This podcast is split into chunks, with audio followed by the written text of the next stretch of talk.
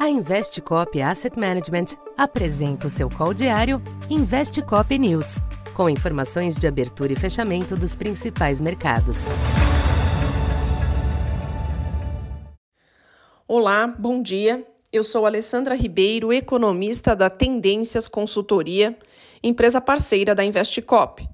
E hoje, dia 18 de janeiro, na abertura dos mercados, notamos uma abertura aqui nos principais ativos mais de lado, depois de um dia ontem marcado pela continuidade da cautela, com a reavaliação de apostas mais otimistas para corte de juros nas principais economias, mas com destaque para a economia americana. Assim, agora na abertura, notamos as bolsas europeias e os futuros das bolsas de Nova York operando num movimento misto, perto da estabilidade. Os treasuries devolvendo ligeiramente a pressão observada ontem, mas assim, ainda assim, a taxa de 10 anos na casa de 4,08%.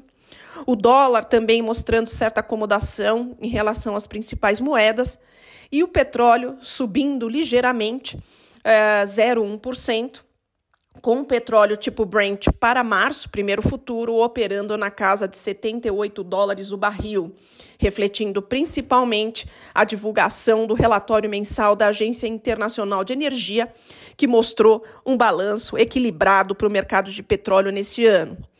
No âmbito internacional, o foco durante o dia deve ficar nos dados que serão divulgados para a economia americana, com destaque para o início de novas obras residenciais, pedidos semanais de auxílio-desemprego e o indicador Filadélfia Fed de janeiro. Teremos também o foco na divulgação da ata de política monetária do BCE. Além disso, o mercado deve olhar novas potenciais declarações da presidente do BCE, a Lagarde, e do presidente do Fed de Atlanta, em participação em dois eventos.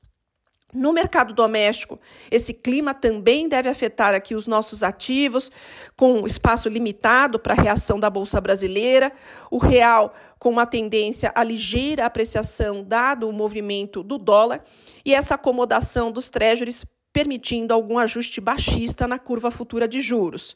Durante o dia, o foco aqui ficará principalmente para a reunião de Haddad com Arthur Lira, ainda sobre o tema MP da reoneração, e, do ponto de vista da agenda econômica, o foco ficará no índice IBCBR de novembro. Bom, por hora é isso. Bom dia a todos, bom bons negócios e até mais tarde. Essa foi mais uma edição Investe Cop News.